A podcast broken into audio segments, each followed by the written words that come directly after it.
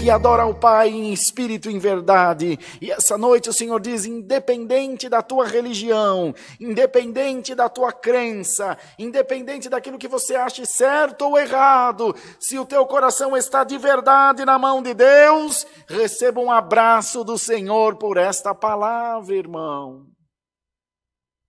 Se você adora ao Pai em espírito e em verdade, irmão Rodrigo, eu sou católico, mas adoro ao Pai em espírito e em verdade, que nenhum de nós façamos o papel de judeu, bendito seja o Senhor, que nenhum de nós façamos o papel do fariseu que acusa, que censura, que reprova, porque Deus é espírito e aqueles que o adoram têm que adorar em espírito, irmãos.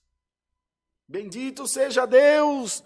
E muitos poderão dizer: é a minha igreja que salva, é a minha liturgia que salva, é a minha oração que salva. Quem salva é Deus por Jesus Cristo, nosso Senhor.